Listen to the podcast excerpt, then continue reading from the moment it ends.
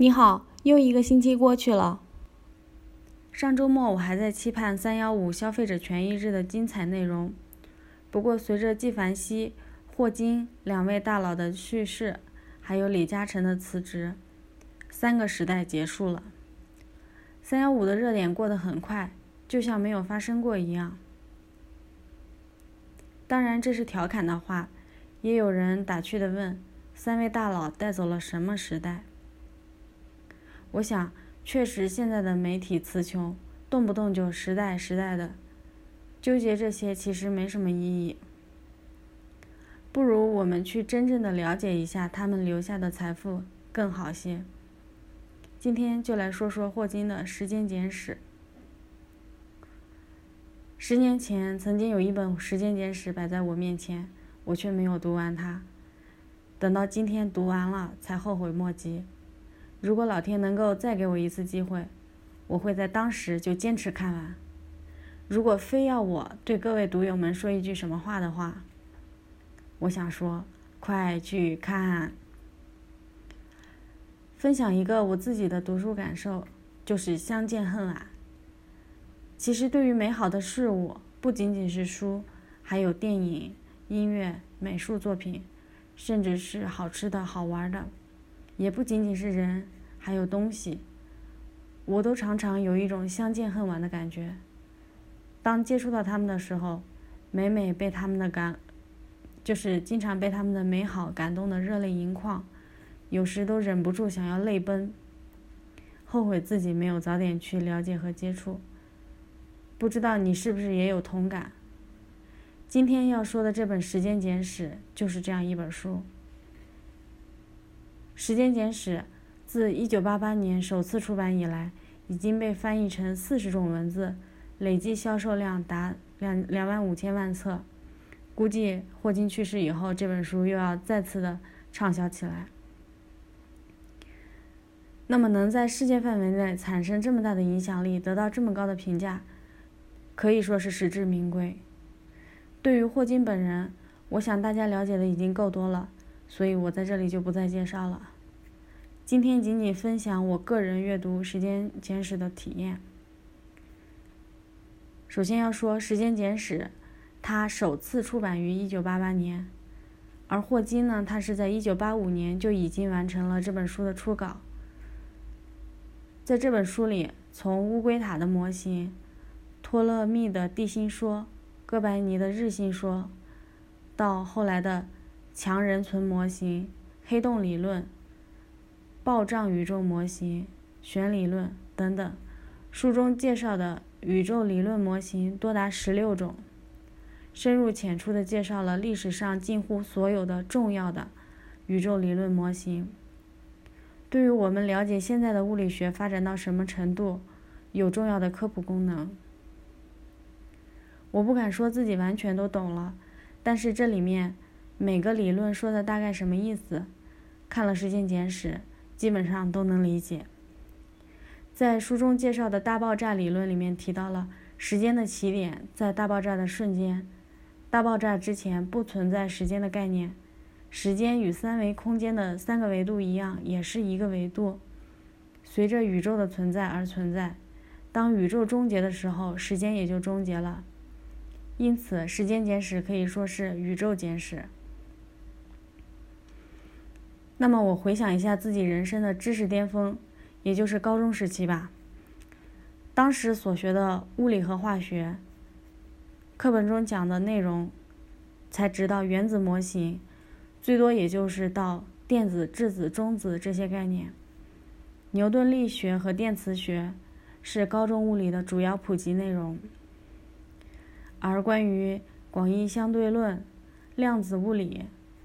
还有玻璃二二象性，这些内容都是大学物理才进一步接触到的。呃，我不知道现在的中学相关知识的课本已经更新到什么程度了。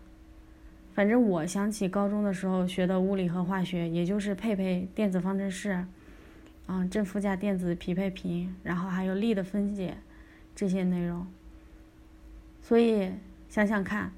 三十多年前，霍金的《时间简史》就已经将科普工作提高到了十六种宇宙理论模型的水平，向我们普及了弦理论、虫洞等内容，介绍了这么前沿的科学理论。他的工作对于社会真的是非常大的贡献。还有一个反思就是，社会大众如果要达到普遍接受前沿科技的水平，需要很多的科普工作者前赴后继。我们不会知道哪一个被科普的对象未来可能做出怎样大的贡献。霍金用了一个绝妙的比喻来说明不同的宇宙模型同时存在的合理性。他的比喻是这样的：人们对地球表面的描绘不能只用一张单独的地图来实现，在不同的区域必须用不同的地图。那么，一个好的理论需要满足两个要求：第一，这个理论必须与现有的观测相符合；第二，这个理论能够对未来观测的结果做出明确的预测。一旦观测到与理论的预测不相同的情况，那就说明，要么是理论本身需要修正或者被抛弃，要么就是观测出了问题。在测量准确的情况下，就需要新的理论了。人类不可能一次性完整的描述宇宙整体，因此我们转而将宇宙分成不同的小的部分来研究，再将不同的理论结合起来。比如，广义相对论是在大尺度上对宇宙进行的宏观描述，而量子力学则是在微观上。对宇宙进行的描述，他们二者有矛盾之处，不可能都是对的。后来的科学家，包括霍金，都转而研究量子引力学，就是试图调和这两个理论的模型。那么，关于霍金的专业宇宙学的存在意义，结合霍金的解释和我自己的理解来说一下。在心理学上，人有了好奇心，这种心理需要被满足。那么，人的一个终极目的就是要找到一个能够完全描述宇宙的理论模型，来解释我们碰到的各种问题，也就是哲学上常说的“我从哪里来”。嗯，比如说日常生活中碰到了问题，我们会去思考问题的原因。跟这个是一样的。当人类仰望星空的时候，就会想要知道这片星空到底是怎么回事儿。伴随着宇宙模型理论的发展，我们的文明和科技都有了很大的突破。比如说，原子弹、核能发电站这些的产生，都是宇宙理论的产物。之前我们聊康德的纯粹理性批判的时候，提到过，当时的哲学家都非常的博学，对数学、物理学等前沿科学，他们都非常的精通。而康德，他也将哲学提高了一个门槛，在他之后，想要研究哲学，都必须接受专门的学习，一般的人是非常难理解的。在霍金的时间简史。他指出，现在物理学的发展也已经不是哲学家能轻易理解的了。哲学将所有的科学作为研究对象的时代已经一去不复返了。他同时还提到，一个研究者想要去进行前沿的物理学研究，他必须是非常牛的人，只有这样的人才能接触到最先进的那些，比如说对撞机之类的这样的设备。啊，这个也是非常的令人唏嘘吧。嗯，在这里我们就可以举一反三。我们想一想，不仅仅是哲学和物理学，人类最近这几百年，特别是近几十年，在各个领域的发展都已经进入了爆发的阶段。那么，隔行如隔山的现象。其实，在现在是越来越普遍了。在每一个行业中，做这种类似科普的工作，将前沿的发展介绍给普通大众的这种行为都是非常有意义的。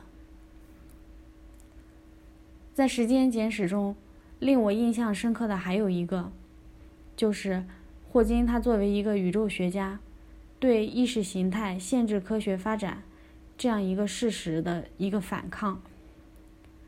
当时，来自苏联的科学家，他们不接受大爆炸理论的原因是，大爆炸理论暗示了可能存在一个上帝，对宇宙的初始状态做出了精确的设定，也就是说。他们在某种程度上是为了反对上帝存在而反对大爆炸理论的。后来有科学家提出了暴胀理论，这个理论假设存在一个临界状态，当临当宇宙在膨胀的时候，在这个状态下就会首先像吹气球一样达到一个均匀的状态，之后再继续膨胀。由于存在这个临界值。那么，使得上帝来设置初始状态的必要性消失了。后来还有了无边界设想的理论模型，这个模型认为宇宙没有开始也没有终结。这个设想更加排除了上帝存在的必要性。当霍金演讲相关的内容时，他还受到了教皇的接见，因为宇宙模型理论的发展。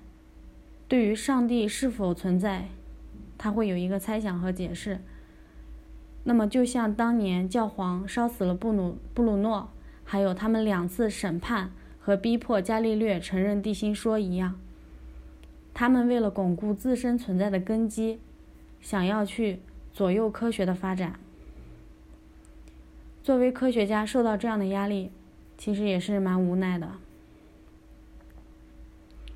一个公正公平的社会环境，也是促进科学的大树继续生长壮大的沃土。时间简史不仅仅介绍了各种宇宙理论模型，也包含了各种哲学思想。而且这本书结构简单，内容丰富，态度鲜明，深入浅出，是精品中的精品。读这本书的话。绝对会让你受益匪浅。如果你还没有读过，那么就赶紧开始吧。今天对时间简史的分享就到这里，再见。